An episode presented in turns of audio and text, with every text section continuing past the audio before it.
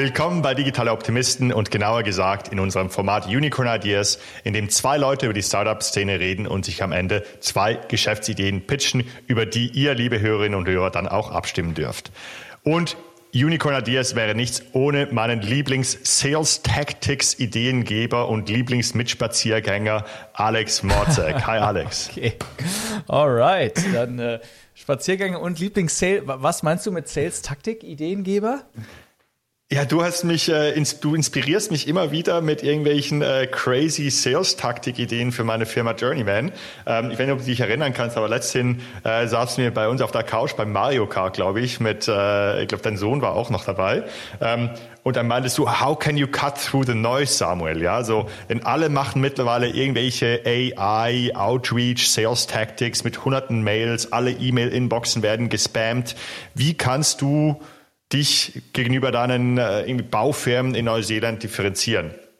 Und dann sind wir, glaube ich, zusammen dann darauf gekommen, dass man denen äh, was Physisches schicken könnte. Ja? Und dann haben wir halt gebrainstormt. Ähm, und die Idee, die ich jetzt äh, hatte oder die ich darauf aufgebaut habe, ist halt was typisch Schweizerisches denen zu schicken. Und ich habe jetzt meine Werkstudentin hat uns jetzt 20 so High-End äh, Customers, so Target Kunden ausgesucht, die ich unbedingt gewinnen will. Ähm, da die Inhaber rausgesucht. Ich habe jetzt 20 Schweizer Taschenmesser bestellt, die gravieren lassen mit den Namen von diesen, von diesen Kunden oder von diesen potenziellen Kunden. Und dazu schicken wir ihnen noch äh, drei, vier Tafeln von dieser Toblerone-Schokolade hier für die, die das vielleicht auf TikTok oder so schauen. Ähm, und dann noch ein Kärtchen mit einem QR-Code, wo ein Video von mir ist und eine handgeschriebene Karte. Wow. Das, ist ja unglaublich. Also ich habe viele Fragen. Also erstmal, ich, wir haben ja in der Tat drüber gesprochen, deshalb kenne ich ja so ein bisschen die Idee.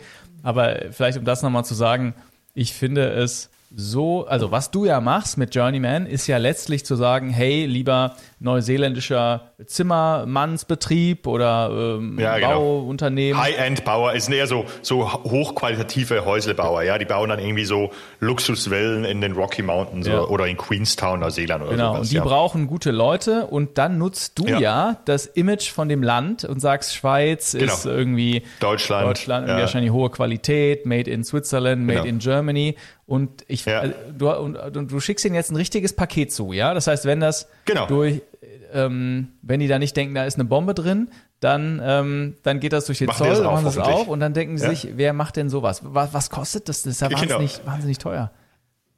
Ja, also das ist jetzt ist ein Experiment, klar. Ähm, ich würde sagen, pro Päckchen das Taschenmesser kostet so 40 Euro. Wow. Plus dann die Gravur nochmal 5 also Euro. Wir reden hier nicht über so ein kleines Giveaway-Ding, sondern ein richtiges? Nee, nee, nee, das ist so, eine, so, ein, so ein Victorinox, äh, ja, da muss schon was Richtiges sein. Also ein Victorinox, äh, das Modell Hunter, glaube ich, das ist so ein, so ein Mittelklasse-Modell, halt in Rot, ja, so wie er das halt kennt.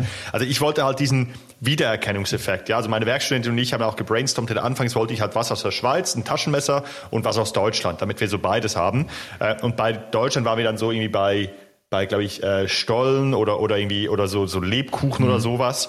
Aber dann war dann meine Werkstudentin, die Deutsche ist, ja, die, das kam nicht von mir als Schweizer, die war dann so, hey, lass doch diese Toblerone-Schokoladen ja. nehmen. Denn jeder, der halt irgendwie durch den Flughafen läuft, sieht halt, oder also ich glaube, auch in den USA gibt es wahrscheinlich diese Toblerone-Schokolade ja, in Duty Free. Äh, ja? Die nehmen sich jetzt alle ja? mit, äh, die gibt es immer an Flughäfen. Genau. Ja, klar. Genau. Und, und dann war einfach so, okay, der Wiedererkennungswert muss also sein, krass, okay. Mhm. Ähm, und das heißt also, wie gesagt, irgendwie 50 Euro das Taschenmesser, dann wahrscheinlich nochmal irgendwie 15 Euro worth of Chocolate, ja.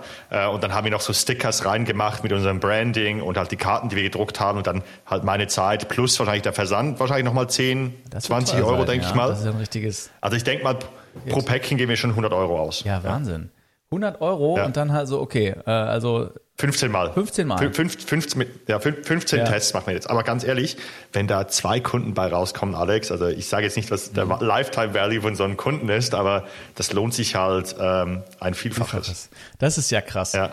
Boah, das ist ja, ja. Und, und, äh, so, und jetzt macht jemand, ich bin jetzt hier mal ein, ein kanadischer oder neuseelischer, neuseeländischer Inhaber von so einem äh, Betrieb, ja, und dann kriege ich so ein Paket ja. aus der Schweiz. Und dann mache ich es auf und erstmal ja. total begeistert. Wahnsinn, wer, wer schickt mir denn das dazu? Was, was willst, was ist dein Call to Action? Also wie kriegst du die Leute dann vom, ich, ich sitze im Büro, meine, meine Assistentin, mein Sekretär bringt mir was rein und dann muss ich ja irgendwas machen. Wie, wie, wie promptest okay. du eine, eine Aktion? Ja, also wir, wir haben halt so eine, so eine gedruckte, also einmal haben wir ähm, eine handschriftliche Karte, wo ich dann so ein Fun Fact oder noch was Nettes dazu schreibe, handschriftlich unterschrieben. Wir wollen das so wenig salesy wie möglich machen. Ja, das war das Ziel. So wenig salesy. Darum, ursprünglich war die Idee mal aufs Taschenmesser noch unser Logo zu machen. Haben wir gesagt, machen wir nicht. Es soll einfach nur so, here's value for you, ja, hab Spaß damit. Ähm, und dann ist eine Karte drin, wo dann irgendwie so ist, was haben Schweizer Taschenmesser, Schweizer Schokolade und deutsche und Schweizer Zimmermänner gemeinsam? Sie sind super hohe Qualität und super versatil oder so irgendwas. Das ist so ein Spruch. Und dann, äh, wir platzieren deutsche und Schweizer Zimmermänner bei tollen Firmen in Australien, Kanada, USA. Hier ist ein QR-Code mit einem Video von unserem Gründer Samuel, der dir mehr erzählt. Ah, okay. Und dann scannen die das mit genau. dem Handy und dann kommst du genau. und sprichst dann auf Englisch und sagst ihnen dann, äh, wie, was genau. du machst, was ihr macht. Genau. Und dann tracken wir die QR-Codes, das ist dann so ein, so ein UTM-Parameter hinterlegt äh, und dann wissen wir, wenn das geöffnet wurde und dann können wir dann im Anschluss auch anrufen. Ach, krass. Also wenn, falls die, also dann ist es klar, ist dann auch ähm, ein Booking-Link darunter. Mhm. Also keine Ahnung, wenn mir jemand so ein Päckchen schicken würde, ich glaube, ich würde dem 15 Minuten Allein meiner Zeit Das geben. schlechte Gewissen würde schon dazu beitragen. Ja, schon. Also ganz ehrlich, ich würde auf jeden Fall diesen QR-Code scannen ähm, und wenn dann da ist, hey, äh, hoffe, du genießt das Taschenmesser und die Schokolade und alle hatten genug. Ähm, wenn dir das gefallen hat und wenn es nur im entferntesten Thema für dich sein könnte, gib mir doch zehn Minuten deiner mhm. Zeit. Ich finde es super. Also, keine Ahnung. Ich, ja. Würdest du das, ja, würdest du dir zehn Minuten selbstverständlich. geben? Selbstverständlich. Also, na klar. Schon, na oder? klar. Ich finde es ich find's vor allem echt toll, dass man mal, dass du mal, dass du mal wirklich fragst, was ist, wie kann ich das wirklich, wie kann ich da das Fünf, Five-Star-Experience, haben wir doch oft drüber geredet, ja? Ja. Und du sagst genau. jetzt über ein Päckchen mit einer Fünf-Sterne-Erfahrung. Äh, ich bin gespannt. Also, wenn du da 15, 20 losschickst, das heißt Conversion Rate, also das kannst du ja runterrechnen. Ne? Also, da glaube ich schon, dass da mindestens 50 Prozent Die, die Hälfte? Oder? Ja, also ja, 15, 50. also ich hätte jetzt schon so gehofft, dass so, ah, ja. 50, ja, also ich hätte, genau, ich hätte so gehofft, dass ich so Gespräche mit der Hälfte ja. machen kann. Und wenn dann so zwei, drei Kunden dabei rauskommen, das wäre ja. ganz cool. Also Krass, ja, cool. So zwei, das ist ja, ja richtig. Zwei, und das könntest Kunden du ja eigentlich, cool. äh, das wäre witzig, wenn das deine skalierbare Marketing-Taktik wäre, ne? um Krass, diese Wale zu landen, Krass. Äh, die dann, weil ja, wie willst du die sonst erreichen? Ähm, ja, ich meine, wie willst du diese, diese einzelnen Inhaber von Baufirmen sonst erreichen? Und ganz ehrlich, jetzt vielleicht für die Hörerinnen und Hörer hier, hört sich das viel an, jetzt 1500 Euro für sowas auszugeben. Aber ich gebe sonst auf Facebook, ich gebe jeden Monat ähm, 2000 Euro aus für B2B-Marketing auf Facebook und Google Ads. Ja, also einfach, dass Firmen sich registrieren bei uns auf der Homepage und da kommt nicht so, also da kommt was bei raus, aber nicht so viel. Und wenn diese Taktik halt die doppelte, also man, man bei so Startups, ich überlege mir halt immer, mit wie viel Geld erwirtschafte ich wie viel Geld, ja? Und wenn jetzt hier, wenn so ein Päckchen mir dann halt das Doppelte oder Dreifache von digitaler Werbung gibt, dann machen wir halt einfach jeden Monat Päckchen. Ja, klar. Ja, aber ich finde das sensationell, weil ich finde, ich finde ganz ehrlich, äh, man muss ja das machen, when, when they zig, you zag, sagen die Amerikaner, ja? Also wenn ja, die genau. einen in die Richtung ja. laufen, dann musst du in die andere laufen. Und das genau. finde ich das Smarte daran, ja? Einfach all out in eine völlig andere Richtung zu gehen. Und ist das auch eine, wer, wer, könnte sowas auch anwenden? Ich denke gerade an, ja. es gibt auch wahnsinnig viele so Firmen, die so outplaced, die so, ähm, wie nennt man das? Wenn man äh, Angestellte auch in andere Länder hm. positionieren kann, weißt du, so Recruitment-Agenturen ja, oder so. Ja. Ich weiß nicht, also so Cross-Border ähm, oder es muss gar nicht Cross-Border sein, ne? Eigentlich ist es ja noch ganz ein B2B-Tool. Also ganz ehrlich, ich glaube, ich, ich glaub, ähm, der Trend im, im Sales im Moment ist ja einfach im Moment Masse, Masse, Masse, AI, mhm Individualization, Data Scraping, weil mittlerweile es ist halt nicht mehr etwas, wo du irgendwie programmieren musst, für, weil es Tools sind halt da, alle können es machen. Und dann machen es aber auch alle. Und die Inboxes gehen einfach kaputt. Ja, also ich meine, vor fünf Jahren hat es noch genügt, wenn du eine schön individualisierte Sequence geschickt hast äh, oder eine halbwegs äh, individualisierte, aber mittlerweile sind auch die Response Rates, die Open Rates, die sind einfach nur noch ein Drittel oder, oder, oder ein Viertel so hoch wie damals. Äh, und da musst du was anderes machen. Und ich habe letzte Woche äh, mit einem äh, Startup Operator gesprochen aus dem Construction Tech Bereich, der in San Francisco sitzt. Ähm, und der hat auch sehr viel mit so VCs zu tun, da Brick, Brick and Mortar VCs, so ein San Francisco VC, der sich nur auf Construction Tech äh, fokussiert. Und der meinte, ein anderes Startup, was die machen, die sind aber schon ein bisschen größer. Also die sind, glaube ich, schon fast ein Unicorn. Die machen, glaube ich, so Software as a Service für den Construction Tech. Ähm, die schicken den Superintendent Donuts morgen. Da gibt es Services in den USA, also das ist nicht so das Level, wie ich das mache hier, aber ich glaube so äh, in den USA gibt es so Services, wo du dann eben den, den Superintendents Donuts schicken kannst mit einem Sticker von so, dir oder mit okay. einer äh, mhm. Visitenkarte von dir, dann kriegen ne? die Klar, einfach so eine. Dann, ja. ja. Ja, aber das ist natürlich äh, noch aus, ganz ehrlich, eine Postkarte aus der Schweiz da noch rein mit irgendwie, äh, du kannst es ja, du musst es ja wirklich, du kannst ja das volle Klischee gehen, ne? Da kann ja also ja, die ja. Kühe, die Alphörner, die Schokolade irgendwie, also da musst du natürlich voll. Oh, ich könnte noch eine Edelweiß, ich, ich, könnte, ich könnte noch ein Edelweiß ja, trocknen und ein trock, getrocknetes Edelweiß dazu. Das weiß ich gar nicht, ob die das checken, aber weißt du, du könntest sogar, also wenn die das Paket aufmachen, dann geht erstmal so ein Alphorn oder eine Kuh oder so. Das wäre da das wäre vielleicht du. Aber das Geile ist ja, dieses Taschenmesser, das, dieses Taschenmesser vor mhm. allem, das wird ja der Inhaber dann bei sich tragen. Mhm. Und jedes Mal, wenn der Inhaber dieses Taschenmesser braucht oder rausnimmt oder irgendwie, auch wenn das in einer Schublade dann in der mhm. Küche landet, schlussendlich, der wird immer an uns mhm. denken. Ja, super. Boah, ich bin total, ich bin gespannt. Wann gehen die Pakete raus? Äh, ich hoffe Montag. Hey. Also ich habe jetzt, äh, wie gesagt, die Schokolade ist jetzt schon hier. Ja. Packmaterial wird heute auf Amazon bestellt. Äh, die Messer sind in der Produktion sozusagen. Ähm, und jetzt muss meine Werkstudentin noch schauen, wie das mit Zoll und so aussieht, was ich da alles ausfüllen muss und die, die ganzen äh, ja. Versandscheine sozusagen erstellen. Ist da ein Startup, was es macht? Sowas? Nee, ich glaube nicht. Boah, aber das wäre schon, das wäre wär super nischig, Idee, oder? oder? Zu nischig vielleicht. Ja, aber ganz ehrlich, mhm.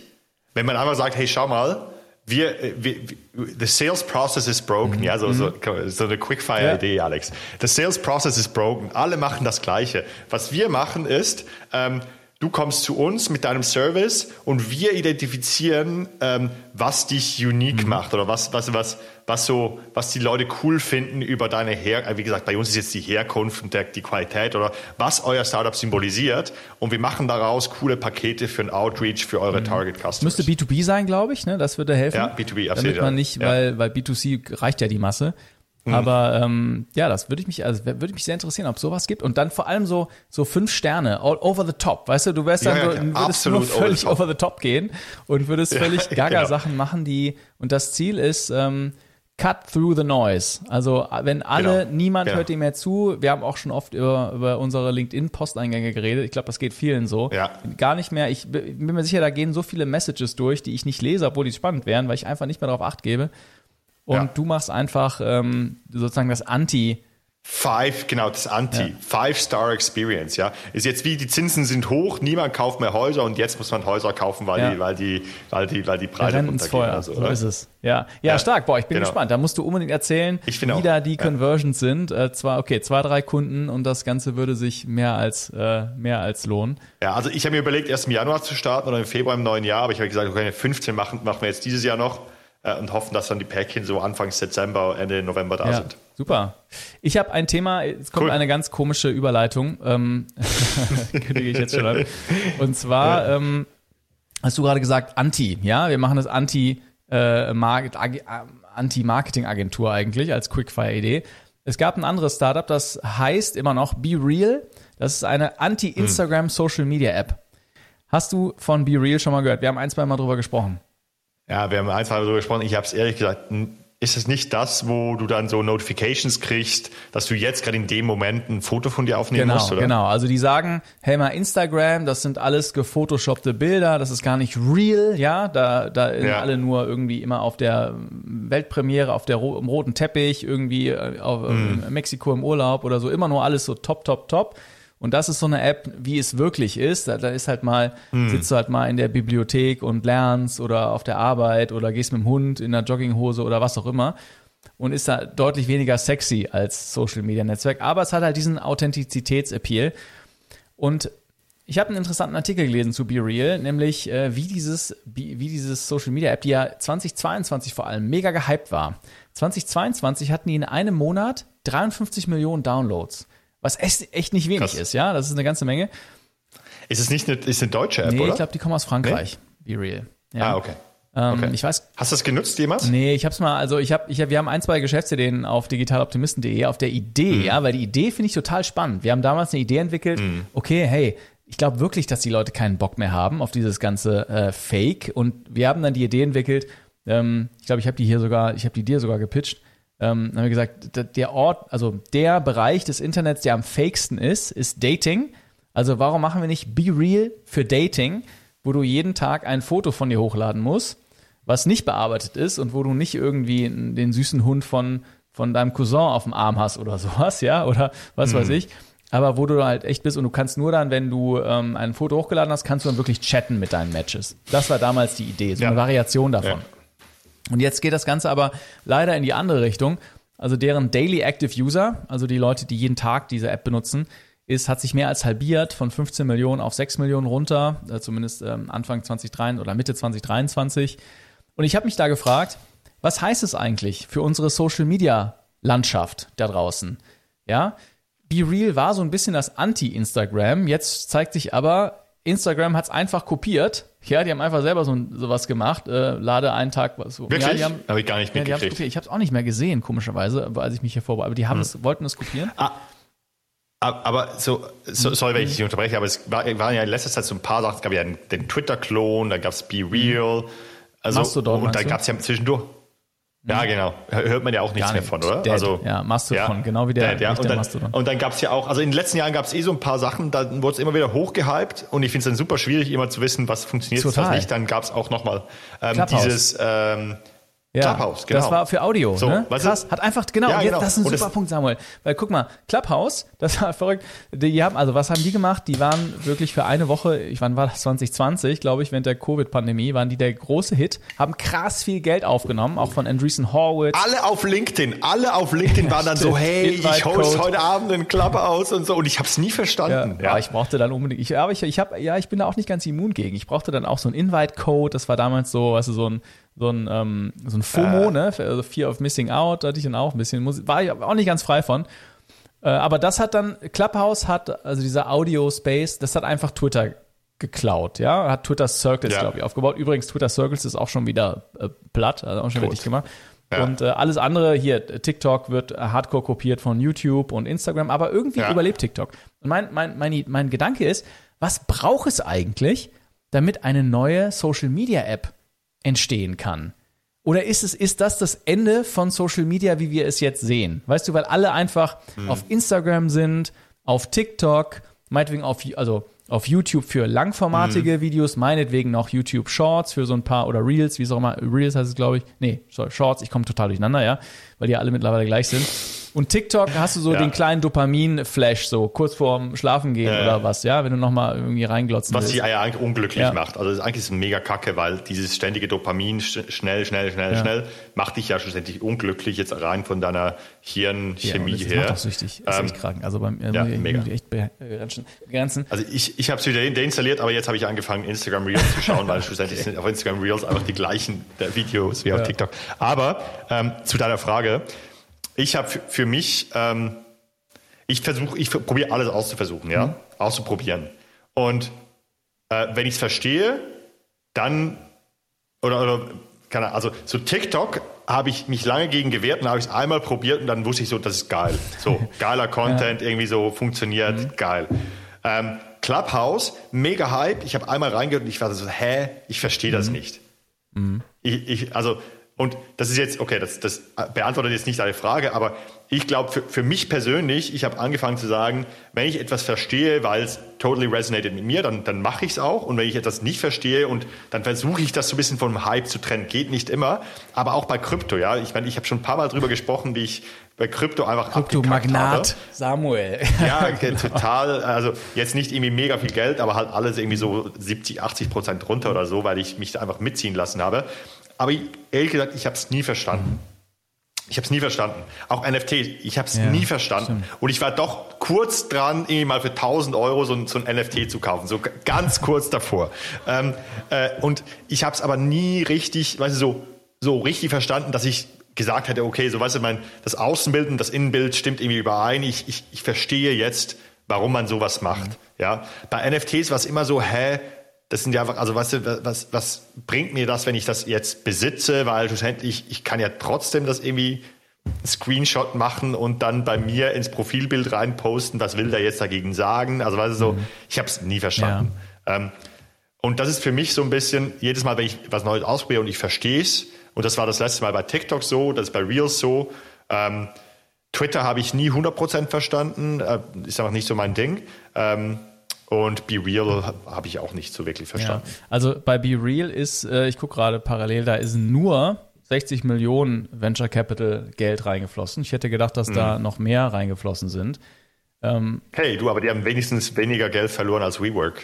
ja, das ist, das sollten wir gleich besprechen. Äh, ganz kurz noch, Clubhouse hat äh, 110 Millionen Funding aufgenommen und ich bin und gibt's die noch? Die Gibt's die, die gibt noch? es noch, weil die, ja, ich glaube, die gibt es noch, weil, ich muss gleich mal parallel googeln, aber die haben 2021, im Juni 2021, ihre Series C aufgenommen.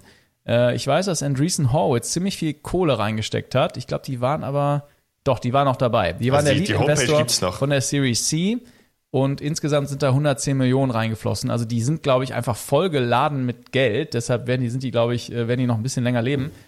Aber ich glaube, und die haben, glaube ich, einen Pivot gemacht, neulich. Muss ich aber mal schauen. Weiß ich nicht genau, äh, wie das jetzt. Die, die haben sich ein bisschen verändert in dem, was sie machen. Aber, aber weißt du, was, was, was das, für mich ist das so ein lebender Zombie, ja, ja oder so. Also. Ich hätte keine Lust, da der Gründer zu sein. Weißt du, wie doof das ist? Und du weißt ja, du arbeitest an was, was eigentlich Zero Value kreiert du hast einfach Geld und irgendwie musst du halt noch so tun, als machst du weiter und ähm, boah, ja, du musst, ganz schlimm. Ja, du musst halt, ist halt irgendwie, du musst fast den Namen ändern, ne? Weil mittlerweile ist das ja fast schon ein, also so tot, äh, der Name Clubhouse. Sequoia war auch in, äh, in, ähm, ah nee, das war TikTok. Nee, sorry, okay, die haben den richtigen, die haben den richtigen, richtiges Startup gesucht. Na gut. Da Paul, Paul, Paul Davison, Co-Founder und CEO at Clubhouse. Ja. Naja. Sollen wir über WeWork reden, Samuel? Apropos Wenn du willst. lebende Zombies. Apropos. Äh, krass, oder? Was? 40 Milliarden? Wie viel, wie viel wurde da rein investiert? Ja, ich glaube, nee, ich glaube, die Bewertung war in der Spitze 40 Milliarden, wenn ich ja. das richtig sehe. Ich habe heute Morgen äh, noch ja. eine Grafik gesehen dazu. Ähm, aber da sind Milliarden reingeflossen. Hast du das, was ich dir sehr empfehlen kann, ist das Buch und allen Hörern, das Buch Billion Dollar Loser das hm. behandelt die, den Aufstieg und den Fall von WeWork. Natürlich jetzt nicht ja. zum Finalen. Also sagen wir, was, was ist denn, lass uns kurz für alle, die es nicht gehört haben, was ist die, Genau, genau vielleicht mal als, als, als, genau, als Kontext für alle Hörerinnen und Hörer. Uh, WeWork ist ein großer Anbieter von Shared Offices, ja, also Coworking Spaces und da kann man sich aber auch als Firma einmieten etc. Ziemlich schick und cool und hipstrig gemacht ähm, und die haben halt äh, die waren an der Spitze mal irgendwie über 100 Milliarden wert. Ich, ich gucke gerade mal, ich, ich meine, es waren 50, ich gucke gerade mal kurz ja. parallel. Genau, äh, mittlerweile börsenkotiert, aber jetzt hat alles gecrashed, jetzt haben sie Insolvenz angemeldet. Also 47 halt Milliarden in 2019 waren sie wert. Sieb, ah, mhm, sorry, ja. genau. Hatte ich das verwechselt mit der Investitionssumme. Aber ähm, auf jeden Fall knapp 50 Milliarden wert auf Papier und jetzt halt Insolvenz angemeldet. Ähm, warst du jemals in einem WeWork, Alex? Nee, ich war nie da. Aber ich finde so, und Softbank, äh, das will ich noch sagen, vielleicht hast du dazu die Zahl im Kopf. Softbank, das ist die, ähm, die große äh, japanische Softwarefirma, die von, von der viele ja. sagen, dass sie das Venture Capital Spiel kaputt machen, weil sie so viel Geld in den Markt pumpen. Und das ja. ist, glaube ich, das Paradebeispiel jetzt von, ähm, von, von fehlgeleitetem Investment. Die haben 12 Milliarden in WeWork äh, reingesteckt über die ganze Lebenszeit. 12 mhm. Milliarden und ich würde mich sehr wundern, wenn die da irgendwas, äh, gut, die sind an die Börse gegangen, aber da, das ist natürlich ein, nahezu ein Komplettausfall, ja, für, für, für Softbank, die immer wieder an den Gründer Adam Newman, eine sehr schillernde Person, ja, ähm, hat jetzt allerdings wieder ein neues Startup gegründet, was wieder sehr, sehr viel Geld bekommen hat, unter anderem von Andreessen Horowitz, einer der großen A16Z, einer der großen Venture Capital Firmen aus dem Silicon Valley. Und ähm, mhm. wenn man das Buch liest, Billion Dollar Loser, kann ich wirklich jedem empfehlen. Das ist ein, also ich habe das Buch verschlungen, weil das zeigt, die vielleicht auch ist das also ein, ein, ein Buch darüber, wie dieses jetzt mittlerweile abgeschlossene Kapitel von Startups und Venture Capital, ja, was mit der Pandemie 2020 eigentlich geendet hat, ähm, von Hybris und Größenwahn und ähm, äh, äh, weißt du, also das, das, das muss ich, das kann ich hier sehr empfehlen. Der Mann, Adam, vielleicht nur eine kleine Sache, die ich aus diesem Buch gelesen habe, die ich unglaublich fand. Adam Newman, der Gründer von WeWork, der hatte keinen eigenen Laptop. Der hatte keinen eigenen Laptop. ja, da fragst du dich. Hat er alles übers Handy gemacht, nee, oder was? Der hat einfach, äh, der hat das, äh, der weiß nicht, der hat das anders gemacht. Der hat gemietet, der hat sich irgendwie, der hatte aber keinen eigenen Laptop, wo er gearbeitet hat. Äh, laut diesem Buch. Ja, und das fand ich schon ziemlich verrückt. Der hat einfach anders Krass. kommuniziert oder Leute angerufen und hat dann über seine Lieutenants dann wahrscheinlich dann die Firma geleitet. Aber ein ganz ja. eigener. Also weißt du, und, und, genau, und, und der hat ja auch super viel Kohle damit. Ich meine, der hat über Secondaries oder über, über den Aktienmarkt dann super viel Kohle mit WeWork gemacht. Der ist ja mittlerweile auch Milliardär, glaube ich, oder? Ich glaube, der war sehr reich. Ich weiß nicht, ist, ich weiß auch nicht so genau, aber ich glaube, er hat ziemlich viel Geld rausgezogen. Er hat einiges verkauft, ja. ja.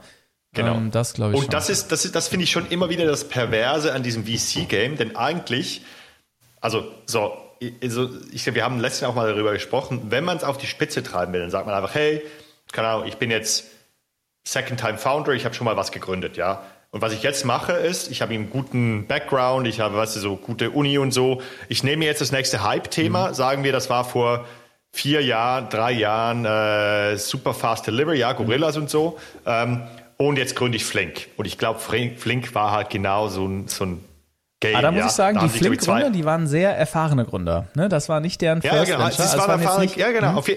Genau, aber es sind erfahrene Gründer. Aber äh, okay, und du, du machst halt dieses Spiel, das spielst du dann immer wieder, so alle fünf Jahre, nimmst du das nächste Hype-Thema, bist halt ein guter Gründer, klar, und sagst dann, okay, ich mache jetzt das und schau aber, dass ich halt in den ich weiß nicht, ob die Flink oder mhm. das gemacht haben, aber äh, anyway. Und mach dann in den ersten paar Finanzierungsrunden mache ich dann ziemlich schnell schon mal ein Secondary. Ja, dass ich halt auf jeden Fall schon mal gut Geld raus habe. Und ob es dann halt klappt oder nicht, das sehen wir. Ähm, mhm. Aber dieses Game kannst du halt auch spielen. Und da frage ich mich schon immer wieder, klar, ich bin jetzt auf einem anderen Pfad, ich will jetzt eine profitable Firma bauen. Das, wenn es gut kommt, äh, da wird wahrscheinlich auch ein bisschen Geld bei rausschauen.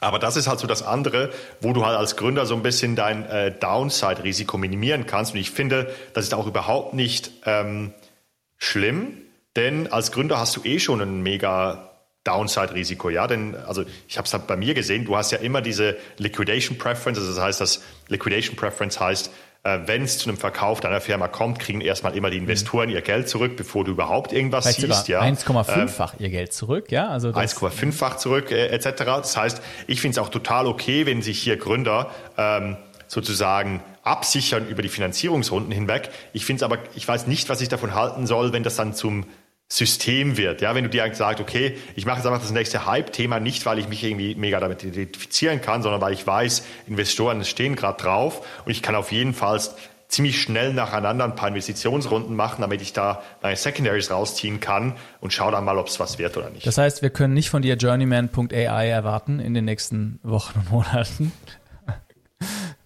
Übrigens, Nexus Flow, meine andere mhm. Firma, da gibt es nexusflow.ai, die haben gerade 10 Millionen geraced, das ist eine amerikanische oh. Firma. Und ich, ich besitze ja nexusflow.ch und .de und .org, glaube ich. Und Nee, nee, .com war, glaube ich, schon weg damals. Aber äh, mal schauen, ob die dann auf mich zukommen und, hey. und Domains abkaufen. Oder vielleicht kann ich ihnen die, die anbieten, wenn die jetzt nochmal eine große Runde raisen, kann ich mal sagen, hey, mir ist es egal, ob ich den Namen nochmal wechsle.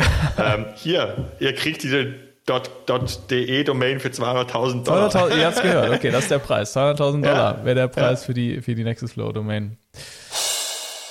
Kurzer Werbebreak. 100 Millionen Euro Umsatz mit gedruckten Postern. 30 Millionen Euro von Investoren für einen Handwerker-Stellenmarkt. 800 Millionen Euro Verkaufspreis für ein Startup, das Batterien für Busse baut. Was ich sagen will, ist, du weißt nie, welche Geschäftsidee am Ende voll ins Schwarze trifft.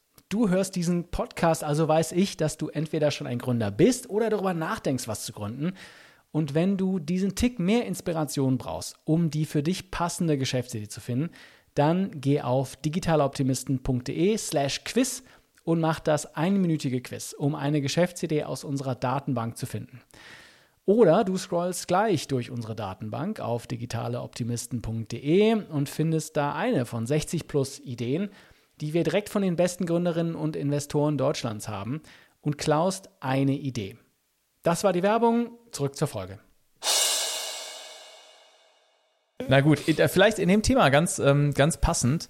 Ähm, ich habe mir mal angeschaut, also wie soll ich das einleiten? Anf seit Anfang des Jahres höre ich immer mhm. wieder in der ganzen Szene ah, das Startup sterben steht bevor und äh, kein ja. VC investiert mehr. Dann, dann gibt's manchmal so Diskussionen über das Dry Powder, ja, das trockene Pulver von VCs, die eigentlich noch ganz viele, ganz viel Geld haben, die sie eigentlich noch einsetzen müssen, deployen müssen, also investieren müssen.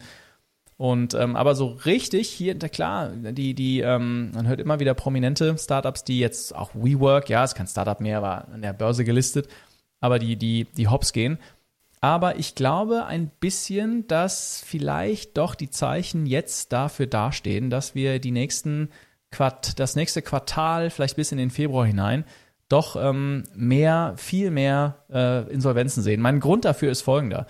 Also, ähm, also du weißt das, Samuel, Startups gehen im Schnitt alle 18 Monate raus, um Geld zu raisen. Ja, das heißt, die machen eine Runde, sei es die Seed-Runde, da machen sie ein bisschen Geld und dann rechnen sie es so, dass man sagt, okay, wir haben jetzt 18, manchmal auch 24, wenn man besonders, äh, wenn man besonders kostengünstig, kostensparsam ist, dann hat man ein bisschen mehr Zeit. Aber im Schnitt 18 Monate hat man, um dann wieder neues Geld zu bekommen. Dann kommt die Series A oder die Series B oder was auch immer. Und jetzt kann man ja zurückgehen und man kann ja zurückgehen und sagen, okay, wann haben denn die, die meisten Unternehmen geraced zuletzt, also Geld eingesammelt? Und äh, die wenn man das macht, dann sieht man, dass in 2021, in Q2 2021 bis Q2 2022, in dieser Periode, waren die, die, die Quartale, die fünf Quartale mit den meisten Fundraises. Ja, das heißt, also mhm. da in dieser Periode zwischen äh, Q2, in diesem einen Jahr zwischen 2021 Q2 und 2022 Q2 sind die meisten Startups rausgegangen, haben Geld geraced. Das ist halt genau jetzt in dieser Periode, ja, wo man 18 Monate Zeit hat, mhm. um Geld zu raisen, wenn man jetzt mal ein paar Monate nach vorne schaut. Und das heißt natürlich Folgendes. Also jetzt werden ganz viele Gründer äh, nervös, die wissen genau, oh Gott, der, äh, es klappt irgendwie nicht, ja, ich muss aber raus, ich habe vielleicht noch gespart, weil ich es rausschieben will, aber irgendwann braucht man Wasser unterm Kiel und gehen raus. Und die strömen jetzt sowieso auf einen Markt, der sich ja fundamental noch nicht verändert hat. Ne? Wir haben immer noch hohe Inflation. VCs, finde ich, sind immer noch sehr äh, zurückhaltend. Und jetzt hast du auch noch die Situation, jetzt war neulich, es war vor wenigen Tagen, war OpenAI, hat seine Developer-Konferenz gemacht und haben einfach mhm. neue Tools vorgestellt, die ganz viele Startups die Geschäftsgrundlage entziehen. Ja, so ein bisschen so, als hättest ja. du damals beim, beim App Store, hättest du eine ganz tolle ich sag jetzt mal, irgendwie eine Alarmwecker-App entwickelt, ja, und dann kommt, äh, Apple, und, Apple, und sagt, wir haben hier die tollste neue Alarmwecker-App selber entwickelt oder eine Podcast-App, ja, das haben die, das war auch ein gutes ja. Dann hast du eine Podcast-App entwickelt, ganz viele Downloads und plötzlich kommt Apple mit einer Podcast-App auf den Markt und du kannst eigentlich ja. einpacken, weil du weißt, die ist jetzt vorinstalliert in allen Systemen. Und das passiert gerade auch. Also es gibt eine, doch finde ich schon eine ziemliche Nervosität. Deshalb, ja, ich bin der Meinung, vielleicht mal als, als Statement formuliert, dass die nächsten drei Monate, vier Monate werden ganz Monate. schön, ganz schön rocky, glaube ich. Ja. Und zuerst mal, ich bin da bei dir. Ähm, ich frage mich auch, ob dieser Hype, dieses Jahr war ja noch so alles, was irgendwie mit AI zu tun hat und vor allem auch alles, was irgendwie mit Sustainability zu tun hat. Wir hatten da viel auch im Construction Corner darüber gesprochen, dass sobald hier irgendwie Construction Tech irgendwie auch noch äh, Nachhaltigkeit mit drin hat, das hat immer noch gut Kapital mhm. gekriegt, vor allem so in Early Rounds. Ich frage mich, ob das immer noch funktioniert dann nächstes Jahr. Und ich, ähm, ich versuche ein bisschen weniger News zu konsumieren, habe jetzt aber angefangen, immer beim Spazierengehen den Economist zu hören. Also ich finde, die, die sind einfach sehr informiert und sind gute Artikel. Britisches. Ähm, und dabei, britisch, oder? The Economist bitte? aus England? Ja. The Economist, ja genau. Economist ist so ein, so ein Wirtschaftsmagazin und ich höre mir da fast immer so die Tech-Sektoren an oder auch wenn es so um Leitzinsen etc. geht. Und eine ähm, so, so These ist im Moment halt schon auch, dass ähm, die Zinsen länger hoch bleiben werden. Also higher for longer mhm. äh, nennen sie das. Und vielleicht für Hörerinnen und Hörer hier einfach, dass, dass, dass man so ein bisschen Kontext hat, wenn die Leitzinsen hoch sind, also wenn, wenn die Nationalbank sagt, hey, die Zinsen bleiben jetzt hoch fürs Geld, also für 100.000 Euro musst du 5% Zins im Jahr zahlen, also 5.000 Euro, bedeutet das, dass ähm, halt Anlagen wie Staatsanleihen oder halt auch das, das Geld einfach bar auf dem Bankkonto lassen, plötzlich attraktiver sind, weil man da plötzlich Zinsen für kriegt. Also dass der Wert des Geldes äh, heute ist höher. Ähm, wenn man, und dann nehmen aber im Gegenzug halt äh, Investitionen in Startups, wo dann vielleicht erst irgendwie in zehn Jahren der Return kommt, äh, die Attraktivität von solchen Investments nimmt halt ab äh, im Gegenzug. Ich weiß nicht, ob ich das gut genug erklärt ja, habe. Ja, doch, klar. Ähm, also ist doch ganz einfach. Guck mal, wenn ich jetzt, genau. wenn ich jetzt für fünf Prozent mir äh, äh, einfach eine US-Staatsanleihe kaufen kann und mich schlafen legen kann und die mhm. zehn Jahre liegen, dann habe ich, glaube ich, am Ende dieser Zeit 70 Prozent äh, äh, Upside, ja. Mit Zinseszinsen. Genau, mit Zinseszinsen. Ja, genau. So, und das heißt ja, wenn ja. ich jetzt in, in eine äh, riskante Risikoklasse investiere, dann muss ich ja viel, Startups. viel mehr, ja, Startups, dann muss ich ja viel, viel mehr ja, rausholen, genau. weil wenn ich mich schlafen lege, ja. dann habe ich schon mal 70 Prozent äh, gemacht, ähm, wenn meine Rechnung jetzt stimmt, ja. Genau. Total. Und wenn man dann denkt, okay, bei Startups eins von zehn verzehnfacht halt oder so und der Rest geht halt kaputt. Also da muss man sich dann halt fragen, lohnt das sich überhaupt noch äh, für den St inneren Stress auch? Mhm. Ähm, und da glaube ich halt schon, ähm, dass wir da nochmal eine Konsolidierung sehen werden. Ich sehe es aber auch bei vielen Startups, die versuchen halt profitabel zu werden. Also ich sehe es jetzt bei, ähm, bei, bei, der Firmen, bei ein paar Firmen in meinem engsten Umkreis, wo halt schon der Push auch von den Investoren ist, hey, ihr müsst in den nächsten zwölf Monaten profitabel werden. Ähm, Cost-Cutting, also und ich glaube auch, ähm, darüber haben wir letztes Mal gesprochen, als es um äh, den Bewerbungsprozess ging bei mir, also wo ich gesagt habe, hey, ich habe super viele Bewerbungen gekriegt, die geben sich aber nicht so Mühe.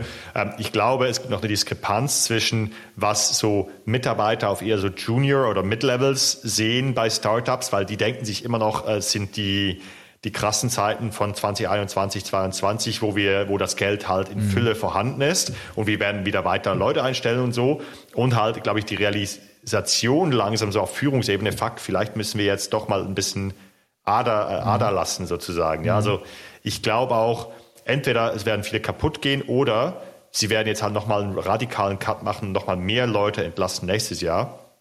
Wir hatten ja schon ein paar ja, Entlastungswellen. Aber ich hätte jetzt gedacht, sagen wir, also wer jetzt noch nicht verstanden hat, dass das Thema Profitabilität ist und jetzt erst einbiegt auf diese Erdumlaufbahn. Die sind ja eigentlich zu spät. Der ja. ist eigentlich, äh, also, uh, das wird aber schwierig, glaube ich, ja.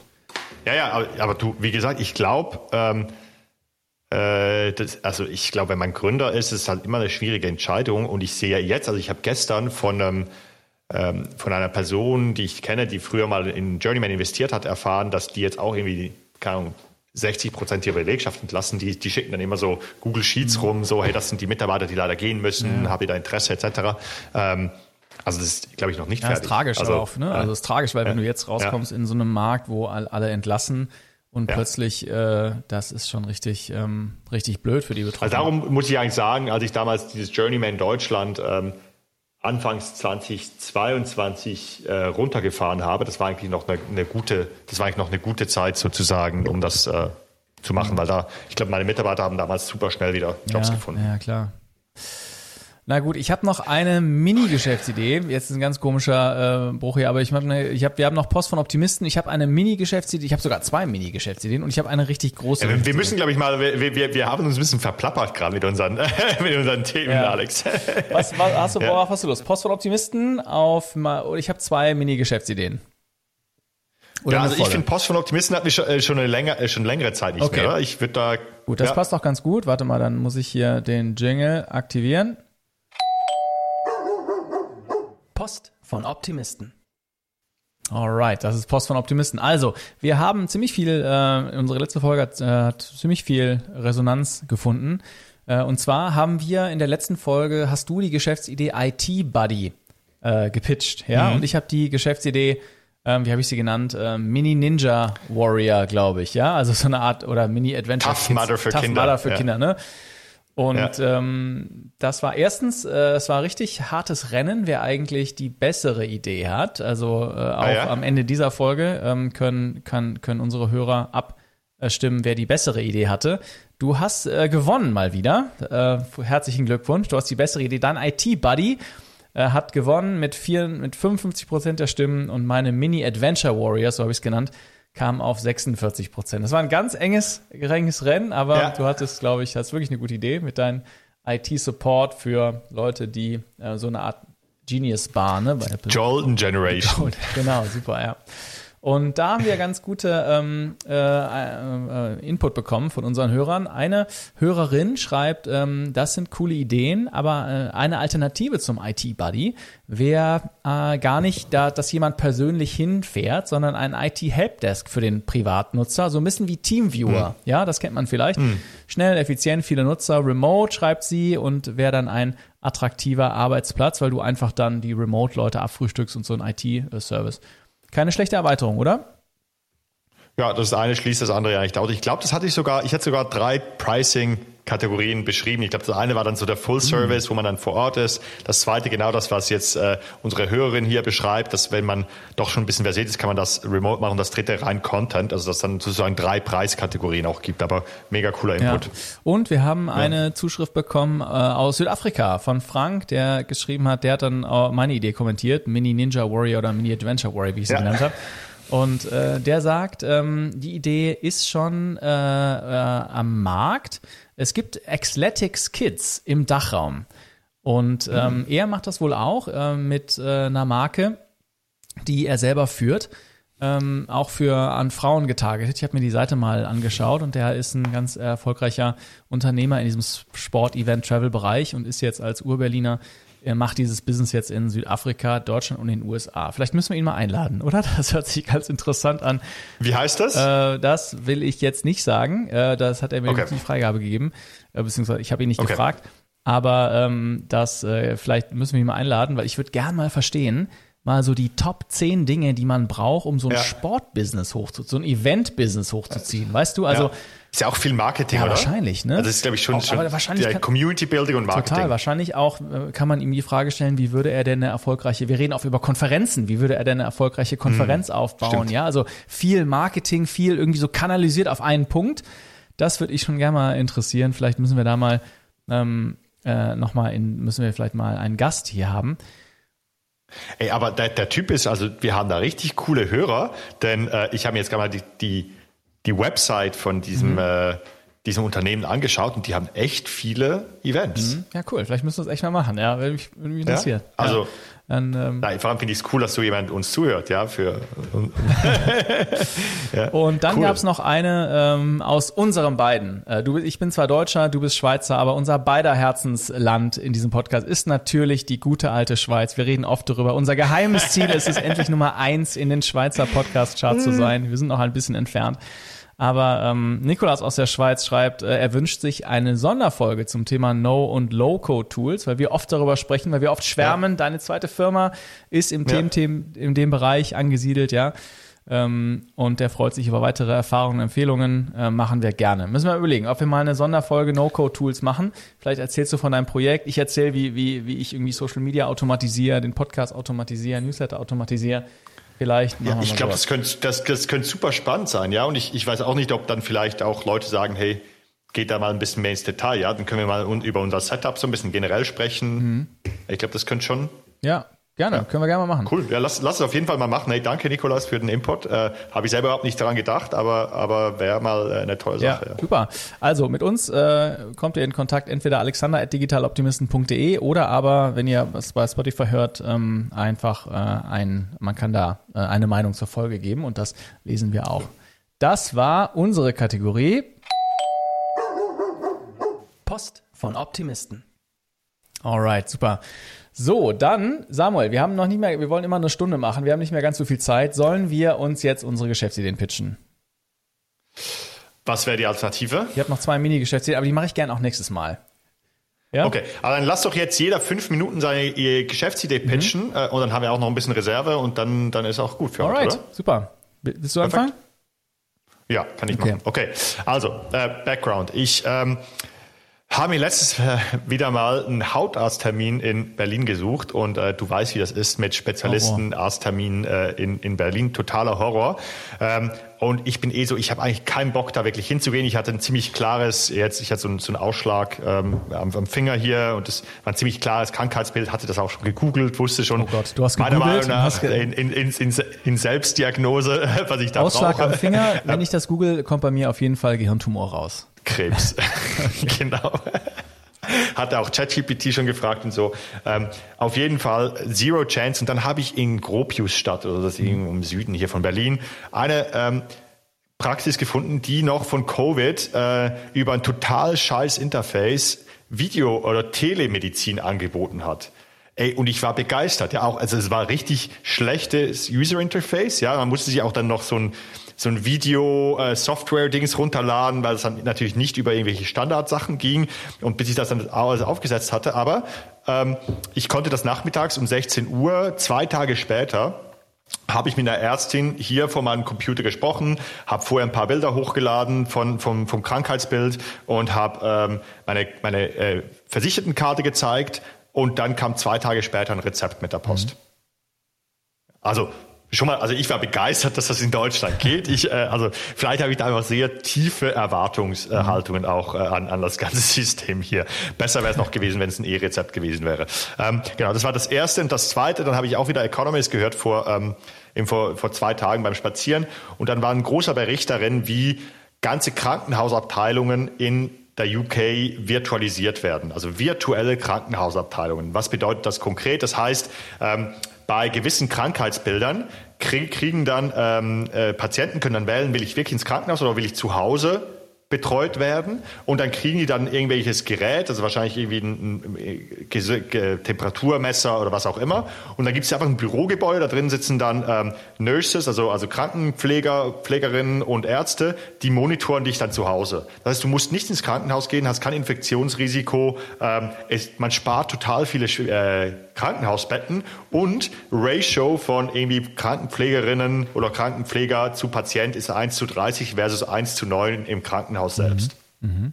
Und das war ich so, ich war so krass. Weißt du, wir haben Mangel an Spitalbetten, wir haben Mangel an Pflegepersonal. Warum machen wir das nicht auch? Mhm. Ähm, so, und das waren so zwei Trigger. Und das, die, ich kenne mich in diesem ganzen Thema Telemedizin jetzt nicht besonders äh, aus, aber meine Idee ist eigentlich eine rein virtuelle Nischenarztpraxis. Mhm. So, und wie meine ich das? Man sucht sich irgendeine Nische aus von Tierarzt.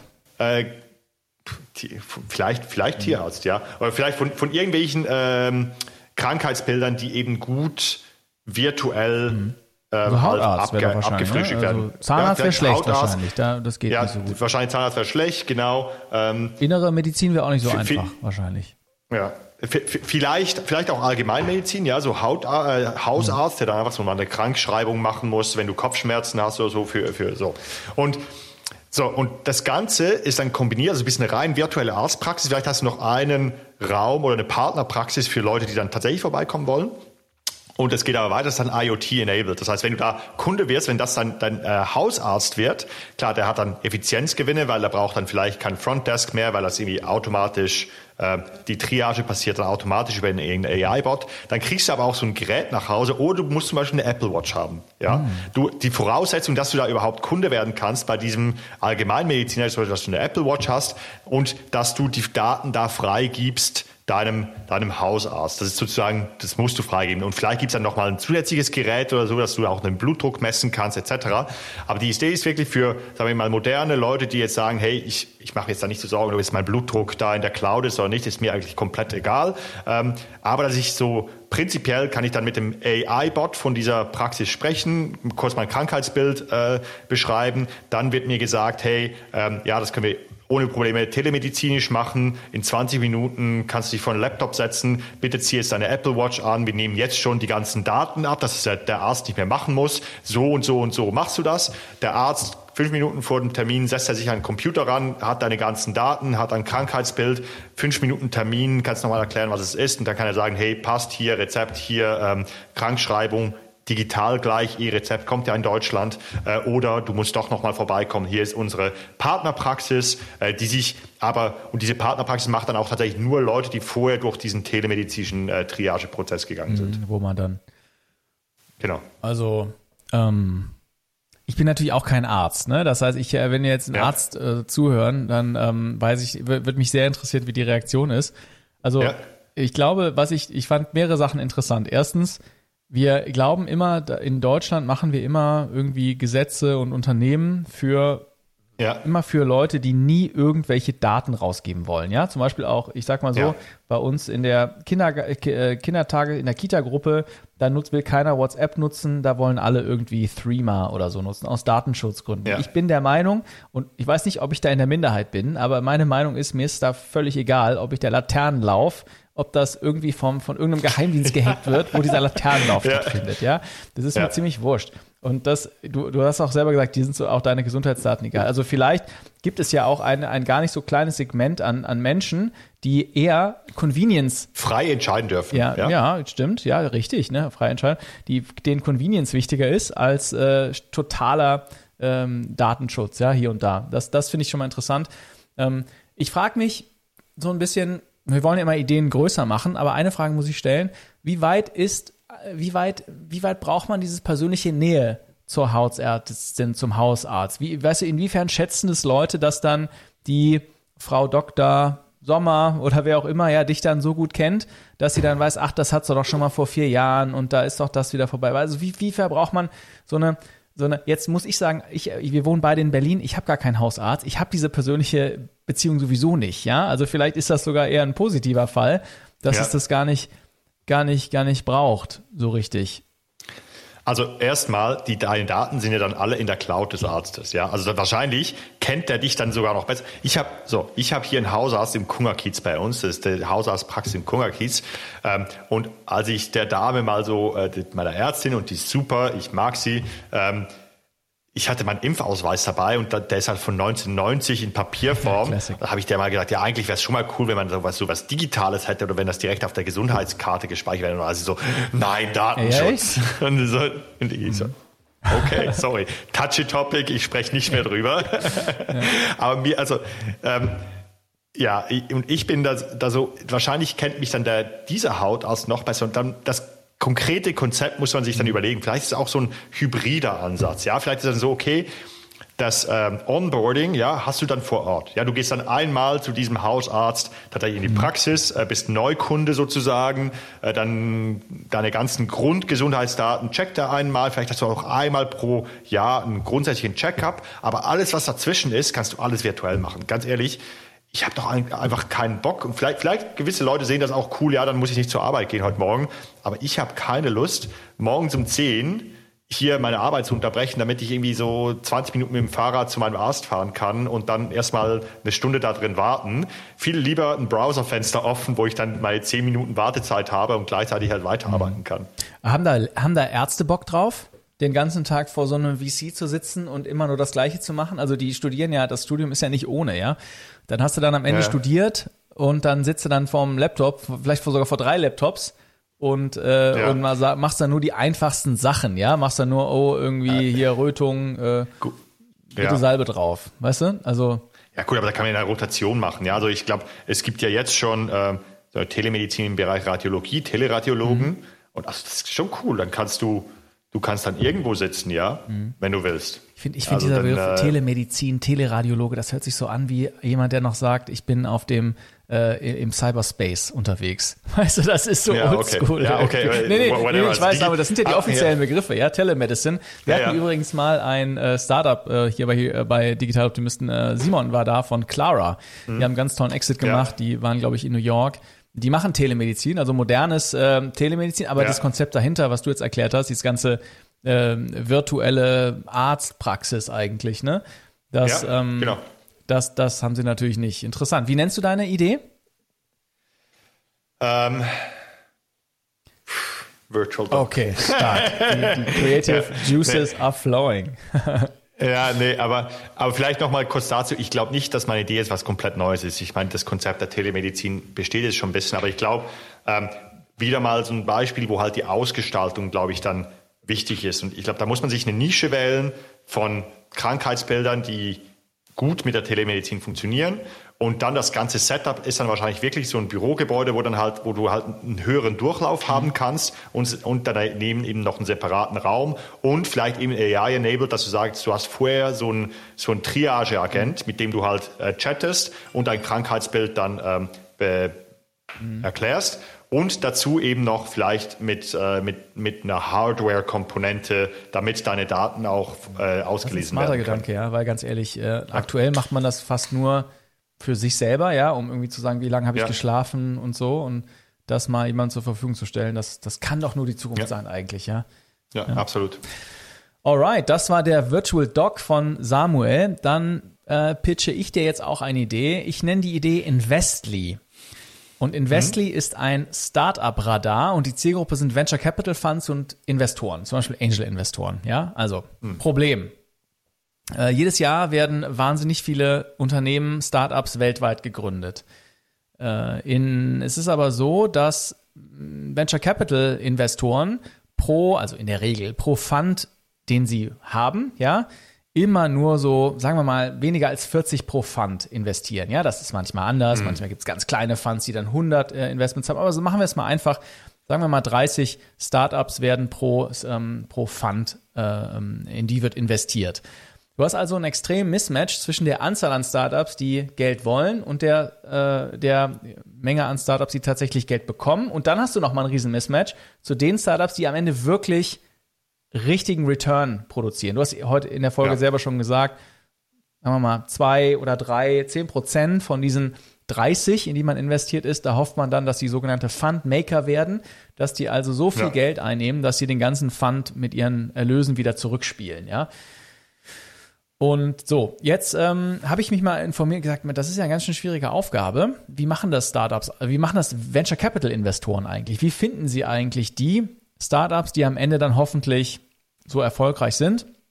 Und da gibt es eine ganz interessante hm. Studie vom Harvard Business Review. Der hat das mal, hat mal ganz viele Venture Capital Investoren befragt und der hat gesagt, die meisten Deals kommen aus vier Quellen. 30 Prozent kommen von, ähm, äh, da, da kommt der Pitch des Startup-Gründers aus dem Netzwerk. Mhm. Also zum Beispiel okay. äh, Samuel oder ich sage dir jetzt, hey Samuel, du angenommen, du wärst ein Investor. Samuel, ich habe hier einen mega Kumpel, der hat eine super Idee, der hat vorher schon was anderes gemacht. Schau dir den mal an. Ja. 30 Prozent der Deals kommen so zustande. In 30 Prozent der Fälle nimmt der VC selbst Kontakt mit den Gründern auf. Also der hat vielleicht, macht vielleicht selber, sucht sich was aus. Er hat so eine Suchmatrix, überlegt sich, ah, ich würde gerne in Robotics investieren oder ich würde gerne in Flugtaxis investieren, sucht sich dann aus, was sind die zwei, drei, vier, fünf Player in dem Bereich und sagt dann, hey, let's talk, ja, wir würden gerne in dem, den Space investieren. 20 Prozent der Deals kommen als Empfehlung von anderen VCs und nur 10 Prozent mhm. der Deals, das muss man sich mal überlegen, kommen durch eine kalte E-Mail von Gründer an die VCs zustande. Also ja. für alle Gründer da draußen, die Geld brauchen, eine E-Mail an hello at was weiß ich, sequoia.com oder sowas, ja, oder äh, invest at äh, oder was weiß ich, ähm, info at a16z.com. Das sehr wenig erfolgversprechend, ja, denn es braucht unbedingt ein warme Intro, weil sonst sind deine Erfolgschancen schon mal um ein Zehntel geschrumpft nach der Logik, ja. So, und ähm, jetzt kann man das ja ziemlich unfair finden, weil wenn ich jetzt kein Netzwerk habe, dann habe ich ja eigentlich nicht so gute Möglichkeiten. Aber es ist ja auch für Venture Capital Investoren ein Problem, wenn man nicht die richtigen Startups findet, die vielleicht auch invest investmentwürdig sind, die ich aber gar nicht sehe. Ja. Also du hast drei Probleme, du hast eine fehlende Sichtbarkeit. Ähm, VCs können unmöglich alle interessanten Startups sehen und prüfen. Du hast eine fehlende Datenbasis. Du kannst ja du musst ja auch wahnsinnig schnell bewerten, ob ein Startup interessant ist für dich oder nicht. Du weißt es ja gar nicht so genau. Vielleicht ist es ein Bauchgefühl, ja, vielleicht passt ja die Nase der Gründerin oder des Gründers nicht. Und natürlich gibt es auch Blinds, ja, ist ja so, ja. Oder es gibt Blindspots, ja.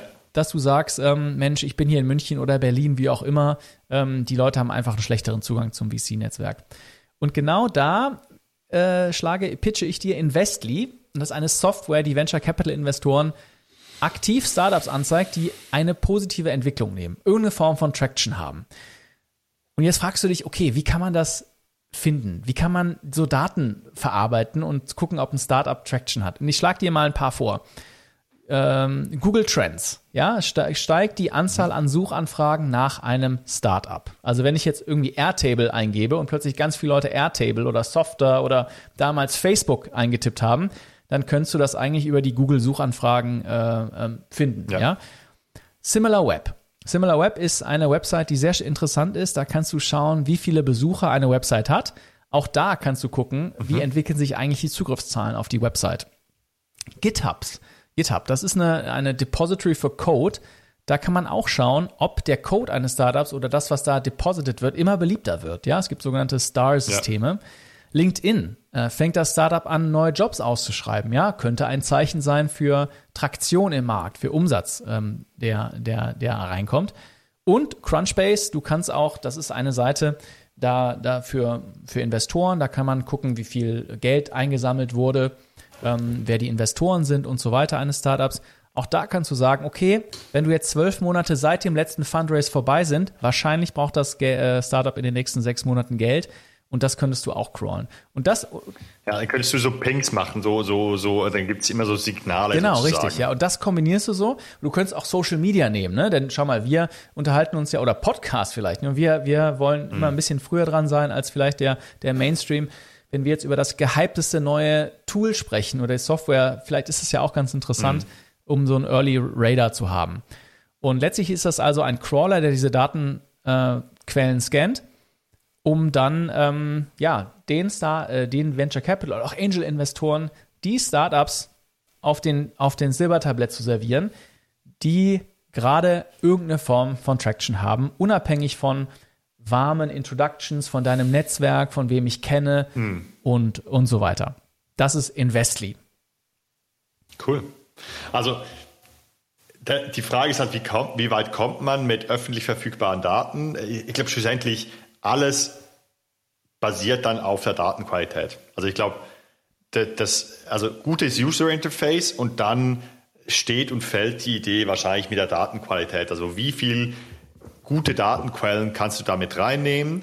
Ähm, und die Frage ist dann auch, also das, das, was halt cool wäre, ist, wenn irgendwann Firmen, die zum Beispiel Funding suchen, selber ihre Profile bei dir noch bearbeiten könnten, um noch weitere Daten reinzufüttern sozusagen. Mhm. Die müssen dann vielleicht irgendwie noch überprüft werden, aber das wäre dann wieder was, so ein bisschen wie Crunchbase, weil da können die Leute ja auch individuell ihre Daten hochladen.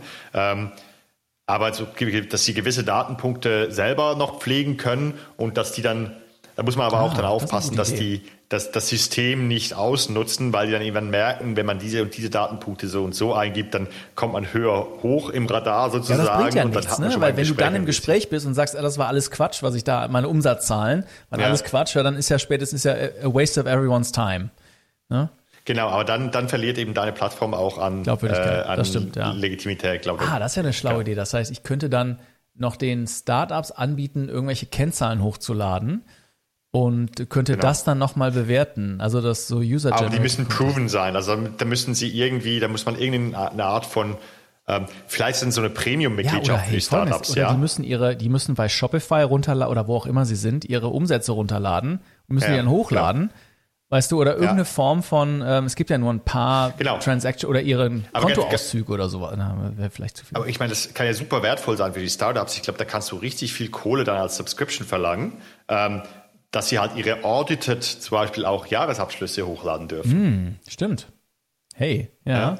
Das ist interessant. Dann kannst du direkt noch den Startups irgendwelche Sonderservices verkaufen. Und dann wirst du ja immer wertvoller. Also wirklich so ist halt so dieses Chicken and Egg Problem. Ja, du, du wirst dann halt auch immer wertvoller für die Investoren. Und stell dir mal vor, wenn du wirklich diese Daten hast, dann ähm, Stimmt. Dann bist du ja dann so der Holy Grail of every VC. Genau, dann machst du noch ein Pitch Deck oben drauf und dann bist du eigentlich der One-Stop-Shop für, für Startups. Ja, dann gibst ja. du noch als Venture ja. Capital Fund vielleicht noch deine Investment-Hypothese ein und sagst irgendwie, äh, mich interessiert gerade, weiß ich nicht, alternative Proteine oder mich interessiert ja. irgendwie Mobilitäts-Startups oder, oder AI-basiertes irgendwas. Ähm, und dann hast du eigentlich die Liste, das ist eigentlich schon ganz krass, gell? Der Glas gläserne Startup. Muss natürlich gucken, dass der Wettbewerb äh, nicht drauf zugreifen ja. kann. Und, und, dann, und dann musst du halt irgendwie, wahrscheinlich musst du dann wie so eine, so eine Methodologie entwickeln, wie die Daten halt gepflegt werden müssen oder wie, wie dann, wie dann, du hast dann wahrscheinlich einen Crawling-Algorithmus, der sich die ganzen öffentlichen Daten holt und das muss in ein gewisses Format mhm. rein und dann, also es ist bestimmt nicht trivial und sehr technisch mhm. auch. Ich glaube, da brauchst du auch richtig viel Kapital anfangs, um da so ein bisschen eine kritische Größe zu kriegen, mhm. ähm, damit es auch wirklich wertstiftend ist dann für die, für die VCs. Ja. Na gut, das ist auf jeden Fall Investly. Du hast den Virtual Doc. Äh, das ist jetzt hier dein Call to Action, liebe Hörerin, lieber Hörer. Äh, geh jetzt, wenn du bei Spotify hörst, dann geh auf, äh, kannst du unten wählen, ob welche Idee besser ist. Investment Doc, Inve sorry, ähm, ähm was hast du gesagt? Virtual Doc, sage ich schon, Investment Doc. Virtual ich nenne, okay, dann genau. nenne ich meine Idee Investment Doc, um alle zu verwirren. nee, Quatsch. Also wir haben Virtual Doc von Samuel und ich habe äh, ja. ähm, Investly, das Startup-Radar. Ähm, ja. That's it, würde ich sagen. Spaß cool. gemacht. Ja. Wir sprechen uns bald Absolut. wieder. Absolut. Bis nächstes Mal. Ja, super. Tschüss, Alex. Ciao, Samuel.